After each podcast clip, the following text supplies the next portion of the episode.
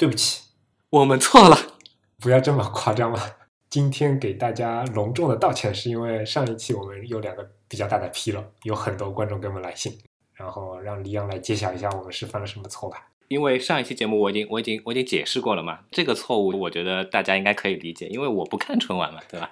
所以很不幸的，上一次在说春晚结束的那那首名曲的时候，把名字搞错了啊，具体名字是什么，在这里也不再念一遍了，大家懂就好了。第二个郑重的道歉，其实是上一期说到那个微博没法用短信来收发嘛，其实有听众给我们来信说，他其实初期是可以的。听众来说的是短信可以，但我去考证了一下，我在各种设置菜单里面，只在它的页脚地方找到了这么一个入口。但点进去之后，发现好像那个入口已经被取消了，就那个菜单是无效的。它现在并没有用短信来进行发微博的这样的一个功能的支持。但我相信它的名字是放在那边的，因为名字就叫短信彩信发微博嘛，肯定就是这个功能。我相信它一开始是有的。我后来绞尽脑汁的回忆了一下，好像真的是有的。嗯，这个我倒是真真不知道。那就算那个微博当年的确是很认真的在复刻推特。嗯嗯，好，谢谢他。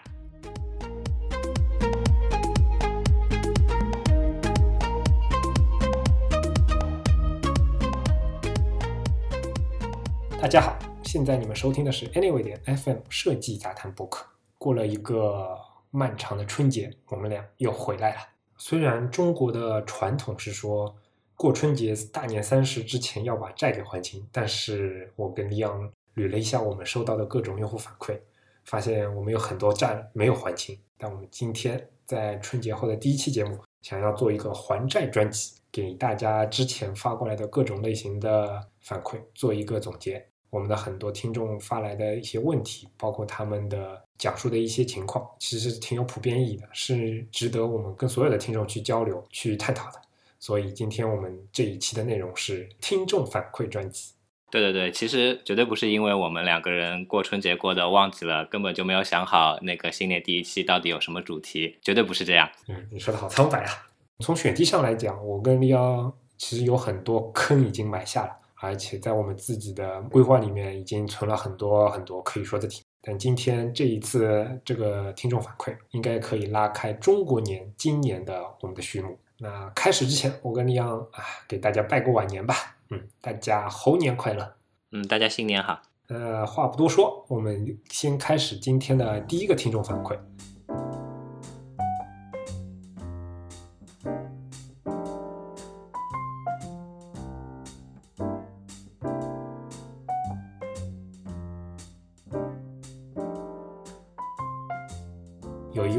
听众叫做金芳芳啊，听这个名字应该是个女生吧？她当时给在应该是在节前吧，给我们来了一封听众邮件。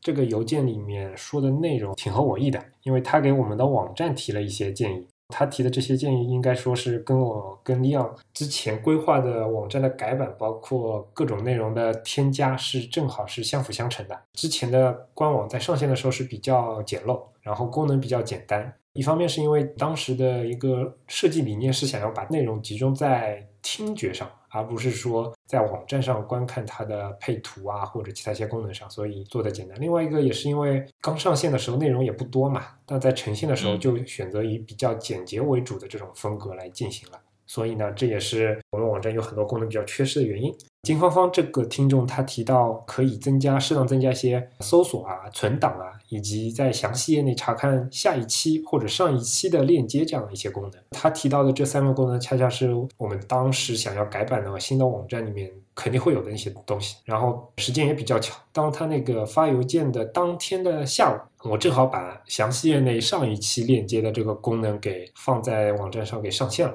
基本上现在可以在每一个详细页里面直接返回到上一期，还不用不停的返回首页了。他提到的其他的功能，比如说搜索啊、存档啊，接下来我也会慢慢加上去。尤其是我们现在的网站的首页，它甚至连呃翻下页的功能也是被我砍掉了，因为当时是想着尽快上线嘛，所以很多代码都被我屏蔽掉了。非常感谢金芳芳这个听众的热心反馈，然后大家也是可以敬请期待我们的新版的官网。其他的听众也发来反馈说，我们的官网可以更好的做一些图文并茂的展示，然后包括我们的参考链接有更好的存档的方式，这些东西我们也是会去调研一下。当然，我们的主旨是希望能够把所有的内容或者说重心更引导到听觉上，而不是在网站上。网站毕竟只是一个辅助嘛，所以主体还是以比较简洁为主的这种方式。好，这是我们的第一个听众反馈。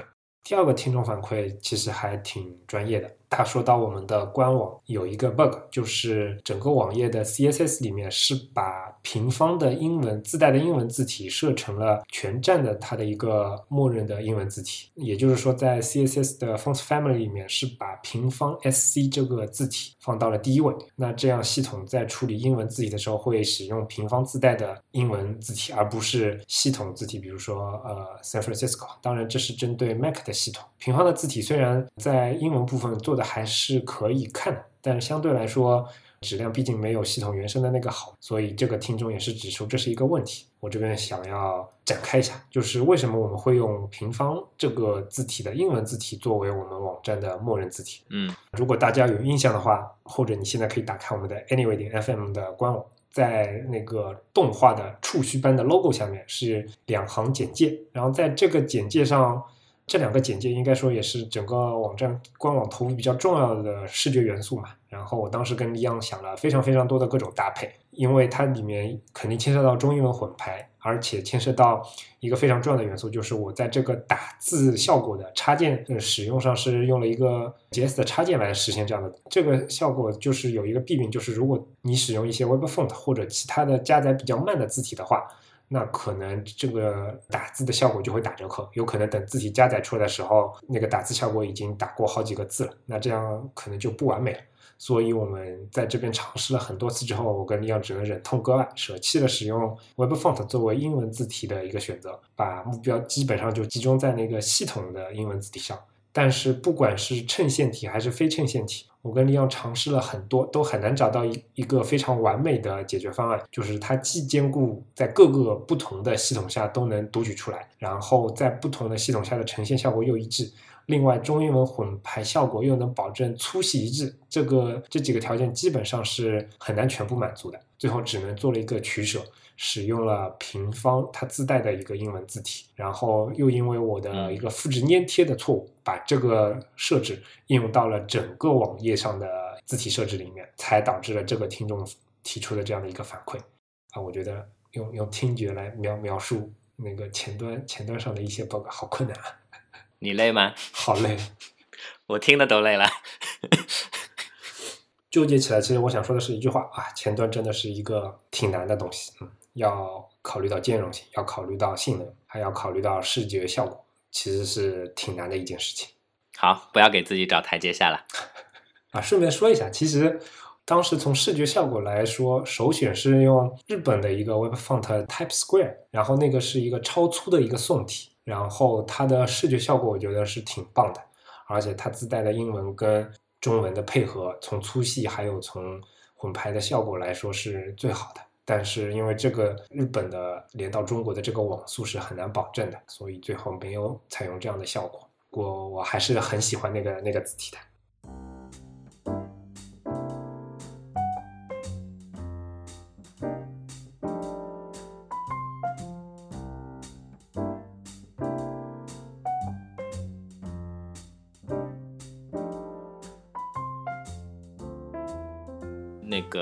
再说一下第二条读者的反馈，是我们的一个老听众朱小新同学，他有在提到，就是之前在官网上他有留过言，提出了一些关于设计的流行趋势的看法与困惑。对于这点的话，呃，我当时也回复过，有说到，呃，有困惑是对的。然后他在那个来信中也具体有提到说，嗯，关于一个这样的一个设计或者说流行的这样的一个趋势的相关的一些问题。那我在这里。稍微的详细的再聊一下，先说一下前提，为什么我会有这样的评论？对设计趋势这样的东西有困惑是对的，因为对我来说，我从骨子里是从来都根本看不起或者说不认同任何的所谓的设计趋势的。嗯，我又找到可以用黑体标出的文字了。我说到这里，肯定会有人立刻跳出来反驳说：“呃，你说 iOS 七之后，iPhone 上推行的那种简洁的抽象化的视觉风格，不是一种设计趋势吗？”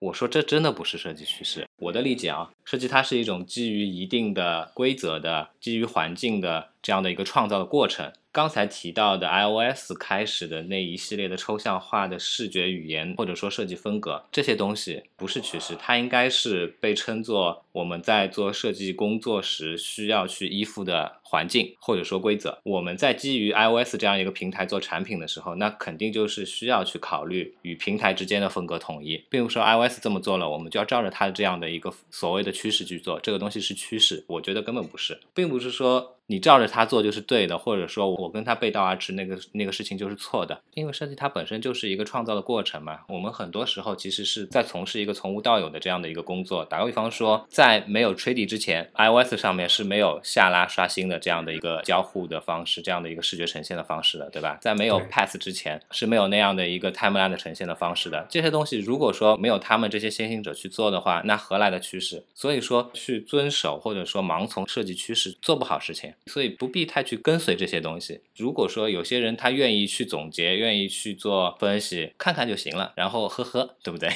你的这些看法确实是有可取之处，但实际落到项目当中，有时候确实是有很多很尴尬的地方。比如说小新同学他提到的一些问题，其实跟。我在我自己公司碰到的问题真的是很像的。我这边可以简单的给大家说一下朱小新同学来信时候说的一些情况，就是他们做的是一个互联网金融公司的产品，基本上是那种偏商务类型的这种产品的特质嘛。但是因为在跟 PM 啊以及跟公司的老板的沟通啊，然后合作过程当中，可能迫于他们的压力，然后去使用了很多非常现在非常流行化的一些设计，它可能是偏扁平的，有可能是颜色非常出挑，但但是略显幼稚的那种感觉。作为一个设计师，他会觉得，当这个产品上线之后，可能从设计质量上还行，符合设计趋势上也还行，但真正的跟自己产品的结合其实是非常差的。比如说，他们想要找一种商务的感觉、可靠的感觉、安全的感觉，但在这些设计当中都没有去实现出来。但有时候，嗯，比如说在我们百度，很多时候是。可能是时间推动我们的设计。一个产品上线之前，我们根本没有办法，没有时间去寻找自己的趋势或者创造自己的趋势。在一个盲从的这种环境当中，至少在速度上能够达到整个项目的要求。那很多一些比较出街的，相对来说，它可能参考这种这种风格更多的一种设计师的加入，然后也会让这种情况会更加明显。我想说的一点就是，有时候这种所谓的趋势不趋势，真的是被被一些实现实情况给。给压迫出来，肯定是有这样的情况，对吧？就比如说，就像。姐姐刚才提到的时间，时间肯定是一个成本，对吧？你不可能说我有无休止的时间让你去思考，让你去修改，让你去最终去定义一个自认为是完美无缺的这样的一个东西出来。但是，并不是说那并没有一个很好的去兼顾两边的这样的一个平衡的点存在的。就像刚才小新他在邮件中提到的，关于他对他们公司目前所做产品的这样的一些困惑，我觉得非常的对啊。为什么他会存在这样的困惑呢？就是因为他们所做。说的那个产品的特性放在那边，所以说并不是说适用于一个所谓的普适性的所谓的趋势这样的一个东西就可以很好的去 cover 它，对吧？肯定是需要首先去基于他们自己平台、他们自己产品的这样的一个维度去思考一下，然后两者之间或者说是各种可能性之间去找出各种可能性之间存在的那个交集的东西，把交集的东西提取出来之后再去归纳，对吧？而不是说，哎，所谓的一个某一个趋势能拿过来我照搬就行了，那那出来的东西很不负责任嘛，是吧？对。所以就像小新在信里面提到的，就是他一直有一个迷思啊，他说他也不太清楚趋势到底是怎么造就出来的，有时候是可能来来自用户的意见，有时候可能是业内的那些意见领袖，也有可能是设计师。嗯，来自一线的设计师塑造出来的这样的一个趋势。所以讲到这个东西，其实我我跑偏一下。很早以前，我跟姐姐我们私下也有聊过这相关的东西嘛，我就提出过一个疑惑，一个困惑了我很多年的疑惑。我又想再问一遍，因为大家知道，我以前念书的时候，我我是做过一段时间服装行业的。那每年服装行业它都会有一个所谓的当季流行色这样一个东西出来。大家知道，当季流行色是由一个组织去定义出来的。我的困惑就是，为什么？为什么那个组织的那些人，他们就能定义一个所谓的当季流行色出来，然后其他人就要遵守它，用这个颜色就是流行的，不用这个颜色就是不流行的。我我觉得这是一件很奇怪的事情。可能不同行业确实有不太不太一样的情况，包括比如说平面设计里面，潘通不也是每年会定个颜色出来？过了这么多年，我自己脑补，可能只是脑补啊。比如说像潘通，对吧？是去年的吧？他推了两个颜色，一个粉色，还有一个什么，对吧？啊，那是今年的一整年的一个颜色。再上一次应该是那个是一个酒红色吧，对吧？私以为，我个人的理解是，这背后是存在的一系列的利益相关的因素存在的。追溯到上古的时候，就是今年颜料厂商想要推哪种颜料，他就定哪种颜色，是吧？可能不一定是颜颜料厂商吧，上游的各种供应链相关的一些人家，他们互相之间利益相关勾结出来的东西，这也是我之前的不认同任何趋势的这样的一个观点的出发点吧。这些东西无非全都是人为的，然后去造一个所谓的势出来，看看就可以，大家可以看看，但是别太当真。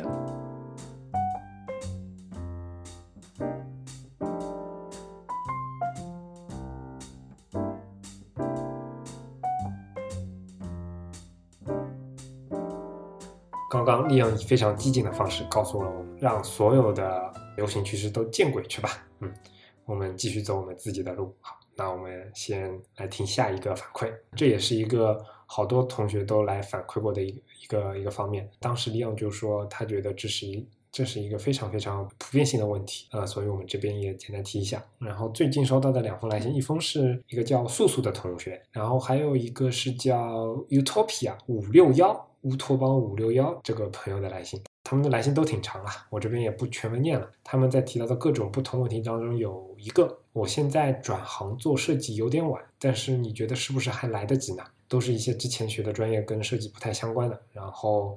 这个我跟利昂也是反复强调好多遍了，对吧？对，其实我们觉得现在让我们来凭空回答这样的一个问题有点晚，是不是来得及？我们说来得及也好，或者说来不及也好，两种说法都不是很合适，因为这件事情本身，你首先需要问问自己是不是来得及。那你自己觉得来得及的话，那那它就是来得及的。很多情况下。我们并不是你，我们并没有办法帮你做出这样的决定。每个人家庭有家庭的情况，工作有工作的情况，然后自己的背景不一样。哪怕你你来一封可能一万字的一个个人说明，我觉得都不能很好的涵盖每个人所有的情况吧。大多数的有这样的一些疑问的这些同学，他们他们写信来，至少或多或少潜意识里面可能都是希望别人给予他一些鼓励，对吧？对，嗯，我们肯定是会。非常的善意的去给予你们需要的这这些鼓励的东西，但是我觉得我们从节目开播至今都有这样的一个宗旨嘛，我们并不是善于熬鸡汤的这样的节目，所以现实就是各位朋友，你们在产生这样的疑问的时候，应该是先静下心来，好好的先问一下自己，你觉得你是不是热爱这个行业，你是不是愿意去花时间花精力，可能在今后的很多年里面就从事这样的一份职业？如果你说你的回答是是的话，我觉得有什么来不及呢？对不对？做就是了，不用想太多，对吧？这有点让我想到知乎上很多问题，就是感情类的问题嘛，问大家是不是该分啊什么，普遍意见都是分分分。这也是给 呃很多很多人来提这样的问题，也是希望能够给自己找到一些动力，或者让人家让人家赞同自己的说法，然后让，但事实上也不一定会分，对吧？关于转行做设计，也是也是同样的情况。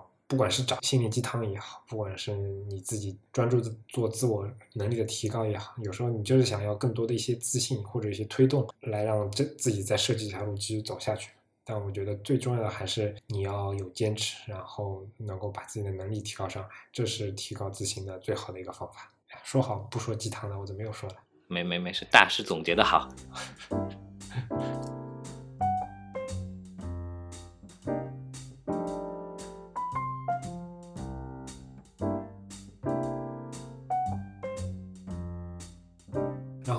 提到的素素同学，他除了在问自己转行做设计有点晚，是不是来得及之外，他还给我们发来了他自己的设计作品，然后想让我们做一些评价，因为他觉得自己的设计有些做的不错，但是并不太清楚他没有通过最终审核的一个原因，让我们去做一些分析。然后这样的情况也并不少见吧。我们之前也碰到过类似的来信，作为这样的来信，我跟利昂当然也是会尽自己所能，然后给大家做一解答。但是有一点我不得不说明，所有的不管图标也好，界面也好，它所有的设计它都是有自己非常一个完整的使用场景的，自己的设计目标以及不同的使用的人群这样的一个环境，这样的一个条件，肯定是你比我们更清楚。如果你只是丢过来一些图的话，我跟利奥可能会说啊，这个美不美，或者说它有没有一些明显的问题，但是它是不是这个设计是不是达标，应该是很难去在短时间之内做判断。就像杰杰说的一样，如果是这样的话，那我们只能基于在视觉呈现这个层面上面去给予你们相关的意见也好，或者反馈也好，可能并不是很能解答你的相关的一些问题。这其实就跟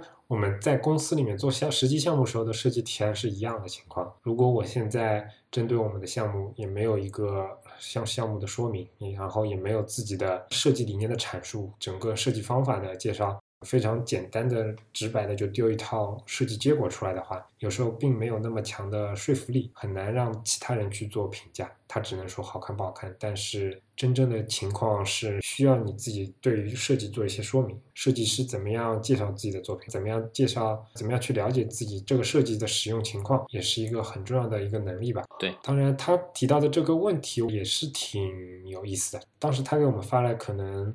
有五六套图标作品吧，但是他一直就觉得做的有些问题，但也不知道什么样的问题，始终没有通过审核，所以他就问我们，一套好的图标它有一些什么样的标准，应该从哪几个维度上去评判它是不是一个好的图标？今天今天反正就开始埋坑了吧，因为这样的一个话题基本上也是可以写一本书这么厚的嘛，所以我们以后可能也是会找一个时间详细的说一下关于好图标的标准。好的，老板，不要这样好不好？老板，你的出书计划里面是不是又多了一本？哎，你你还别说，就是关于图标这方面的书还真的是不多。你能找到关于字体的书，你能找到关于专注做界面设计的书，但是教你怎么画图标或者图标那些方面的书其实比较少。其实吧，我觉得现在市面上流行的这些跟视觉设计相关的东西哦，不行，我要开炮了。你反正每每次的任务就是负责开炮嘛，开吧。啊，那我继续啊。我我是觉得市面上流行的这些不是流行吧，一一点都不流行。市面上 流传的这些相关的跟视觉设计、界面设计相关的这些书籍，百分之至少我留一点余地，百分之九十都是擦屁股都嫌硬的这样的东西。之前我也买过一些，也不是买，应该是出版社送过一些。国内很多设计团队啊，个人写的关于设计方面，尤其是界面设计方面的书，我没有全部看完吧，但也是粗粗翻了一些，就发现很多的书其实比较偏向于是一个罗列，或者说是就像就像我们学校大学里学的教科书一样的那种，相对比较死板，没有太多的个性，确实有一些食之无味弃之可惜的感觉。对，其实像我们念那个 艺术类的这样的大学的以前的，呃。如果有这方面经验的话，那以以前的一些相关的上课时的教材，什么什么什么多少部多少部精通 Photoshop 啊，什么什么相关的这些东西，你你翻一翻就会发现，不就是 Adobe 他们的官方的帮助教程里面重新激翻了一下嘛，对吧？那我还不如去看看帮助教程呢。不过你还别说，我我至少我觉得我自己的启蒙教育，或者说这方面的。软件方面的启蒙教育还真的是靠这些多少多少天学会 Photoshop 教程啊什么的这样的。哎，其实其实我也是的。开开开完炮，然后就对着自己了，是吧？那没办法，当年环境差，对不对？然后说自己总归有理由。我我们一向都是这样的风格，请大家原谅我们。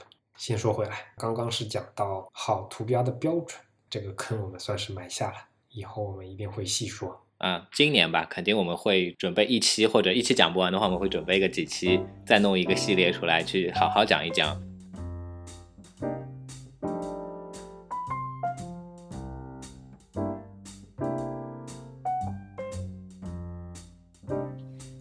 我瞄了一眼我们的提纲，哎呀，感觉就是一堆坑啊。然后接下来的一个坑是关于团队合作的。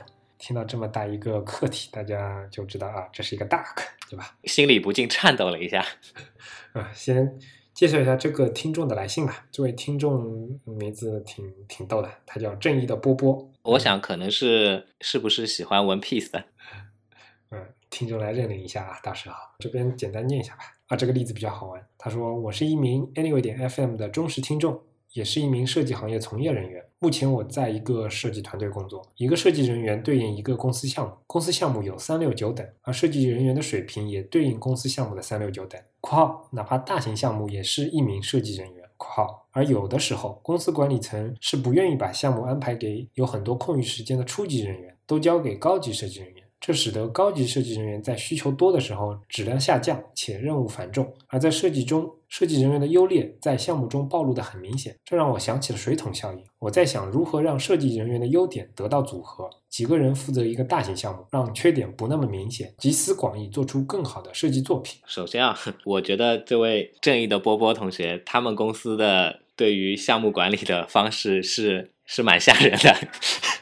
我私底下在想，为什么会这样的安排呢？他们会在同一时期内有甚至有十个以上的项目在在同时进行着吗？有可能是不同的项目的划分的程度不一样嘛，某个模块的某个改版也算作一个项目嘛，对吧？或者某个专题也算一个项目。他也说了嘛，项目是分三六九等，有些项目所谓项目的规模并不是那么大。好吧，反正蛮震惊的。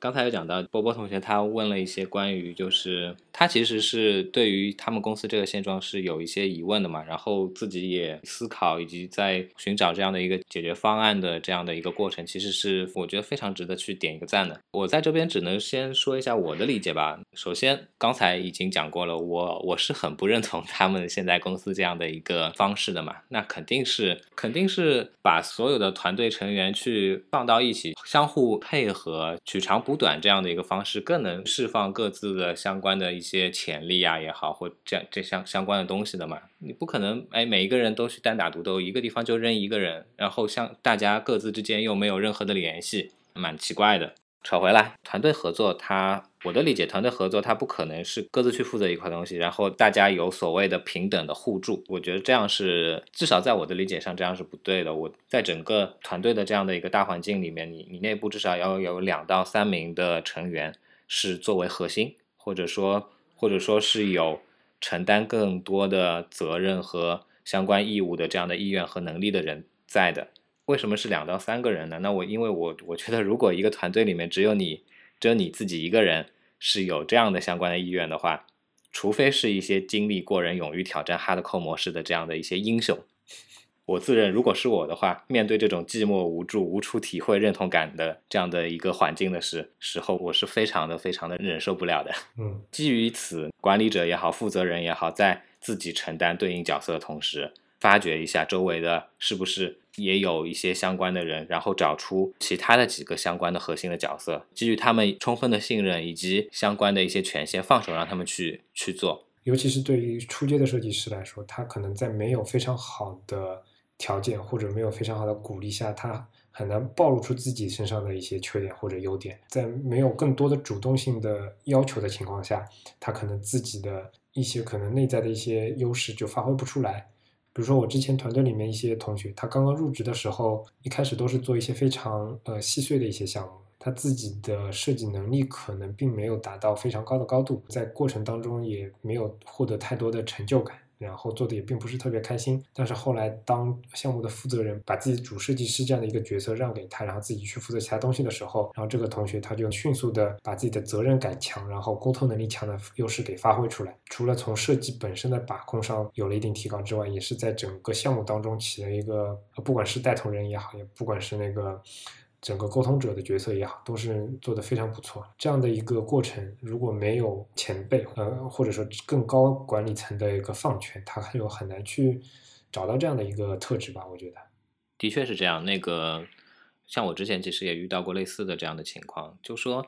可能一开始你会觉得，我如果把一件比较重要的工作交给一个相对年轻、经验比较浅的这样的一个同学来做的话，可能他一开始会遇到像这样那样的困难、这样那样的问题，最后可能很多情况下面还需要我再去返工去做一些擦屁股的工作，时间上面可能还不如一开始所有东西都是自己做更好。但是我觉得这样其实是一个。比较短视的这样的一个一个一一个行为吧。当你负责的事情越来越多的时候，你还能有这样的时间去所有的事情都是自己兼顾吗？不可能了。你先期不花时间，不花一定的成本去培养其他的人的话，那最后倒霉的就是自己。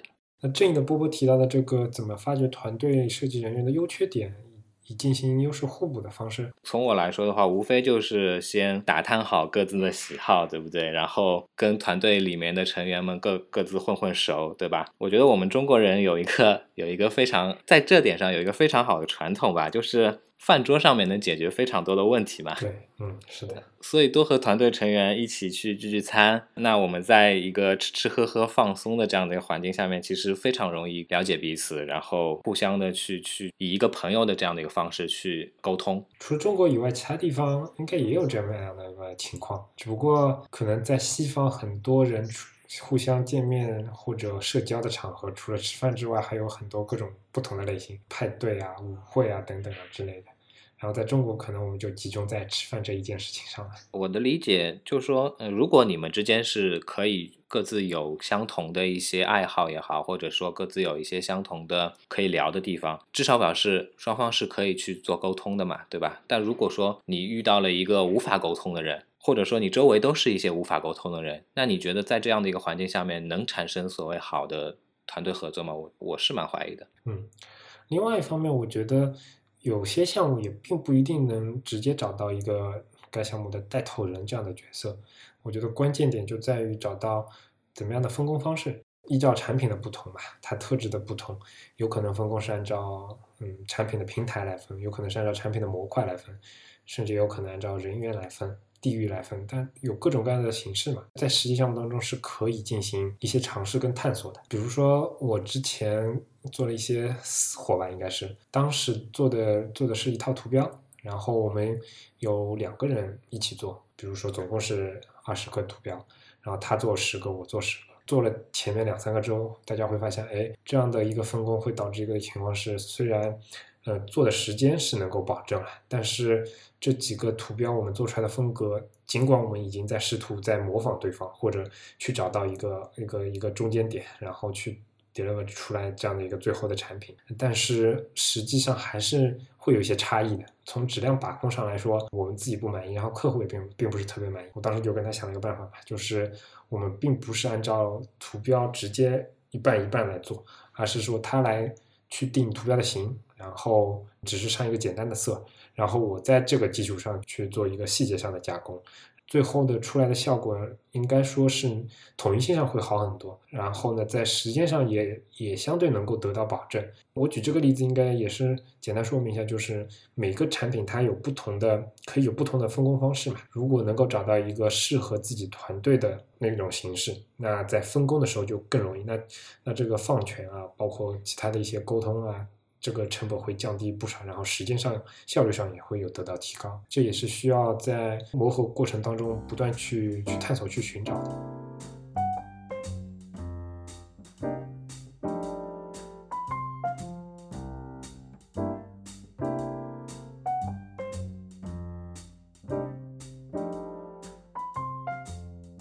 然后这也是一个非常眼熟的一个名字啊，Forest Rain 二零一五，这位朋友。这次也给我们留言还是来信，他问了我们关于个人网站的问题。他说：“我非常喜欢你们的个人网站，可以谈一谈创建个人网站这件事吗？我很想做一个自己的网站，可是不懂程序，能自己做吗？服务器域名的选择上有什么好的建议吗？创建网站上常用的工具有哪些？创建好网站又要怎样去维护？点点点点点点点，好吧，我是希望你们可以出一期专门来说。”说这件事很萌很萌的图标，很萌很萌的图标，很萌很萌的图标，很萌很萌的图标。那个叫颜文字啊，很萌很萌的颜文字，很萌很萌的颜文字，很萌很萌的颜文字。要严谨啊，严谨。我对不起，我不够严谨。简单提到过关于个人网站这个事情。既然这位听众又又给我们挖了个坑，嗯，这个坑就留到以后吧。我这边就简单说一下吧。先说域名啊，现在虽然大家可以看到有各种不同的点什么什么点什么什么，各种不同的顶级域名又已经开放出来了，但是这方面的东西，我我个人还是觉得点 com 肯定是最靠谱的。如果能找到一个不错长度的点 com 的域名，肯定是最好的嘛。话说杰杰同学以前还被这相关的事情坑过一次，对不对？啊，对我我我来跟大家介绍一下这个被坑的历史。呃，先说这个域名的选择吧，因为我觉得，呃，个人品牌嘛，这个域名也是很重要的一方面。最好的情况下当然是找跟你自己 ID 完全一样的域名。当时最早的时候，还在大学的时候，我注册的一个域名是杰杰英，然后那个时候很早吧，然后节俭一点 com、节俭一点 cn 都是可以注册的。作为一个很目光非常短浅，然后荷包也不是特别鼓的同学，我为了每年省二十块钱，去选择注册了节俭一点 cn，还没有注册节俭一点 com。然后我当时就觉得，嗯，好像能省一点钱。但是事后发现，这真的是一个巨大的坑啊！这是我这辈子做的最后悔的事情之一吧。然后这个点 cn 域名，大家熟悉的话可能知道，就是在可能在零八零呃零九一零年的时候，中国出台了一个政策，说。个人是不能拥有点 cn 域名的，一定要公司才行。然后我那个时候可能也没有什么很多的朋友是开公司的，所以这个 cn 域名后来就只能放弃了。我就另外注册了一个，嗯，那个叫 icom 这个这个域名。然后说到这个节俭一点 com 这个域名，后来它被别人给抢住了。我当时也是非常傻傻的发信去问了那个域名拥有者，说能不能卖呀？然后那边那个。域名的 owner 非常开心，他就说啊，那你报个价吧。然后我非常非常傻傻的跟他说，一百美金怎么样啊？我当时觉得对于一个学生来说已经是一笔很不小的开支了。但是他那个人说，哦，一百美元稍微低了那么一丢丢，我们现在想要的大概是两万八千美金。啊，我当时就就没没有再回他了。不过比较搞笑的是，过了几年之后，我也不知道为什么那个人居然。把那个节俭一点 com 也就不再继续注册了，所以我又把它给我用比较平的价格把它给买回来了。他开价开那么高，是不是以为你是打算做成人网站的？应该不会，因为他是一个老外嘛，我记得，所以他不知道节俭音 在中文里面对拼音里面对应的是什么意思。哎，是两万八千美金还是两万八千人民币？我忘了，反正是一个。完全不可能我去买的一个价格，这是我以前遇到的一个小故事吧。个人倒不是特别建议去做一个独立的程序放到你的自己做的服务器上，因为我觉得这个维护成本是比较高的。对于普通的同学，对于或者说对于网络程序熟悉度不是很高的同学，这样的一个高维护的成本，后期会让你慢慢的产生很强大的惰性，因为这里面不可预知的问题会非常的多。虽然可控度和自由度也会非常的多，嗯，但是现在有很多很好的平台嘛，我觉得。对，因为跟我们以前做 blog 的时候不一样嘛，那个当年没有那么多的质量优秀的这些博客的平台，对吧？现在有 Tumblr，有 Medium，国内有简书，甚至知乎专栏这些东西，其实都可以作为呃架设博客的载体。其实还有微信公众平台的。啊，对对对对对，你要不要做一个公众号的推广呀？并不要啊。好吧，我觉得找得到的就找，找不到的就拜拜，留了个悬念啊。因为现在很多平台，它它的从推广或者传播的效果上会更好一些，所以没有必要纠结去自己租个服务器啊什么的。我觉得买个域名，然后绑到一个第三方平台的网站上也是非常不错的选择。OK，那这个细说的话，我们就留到以后有时间吧。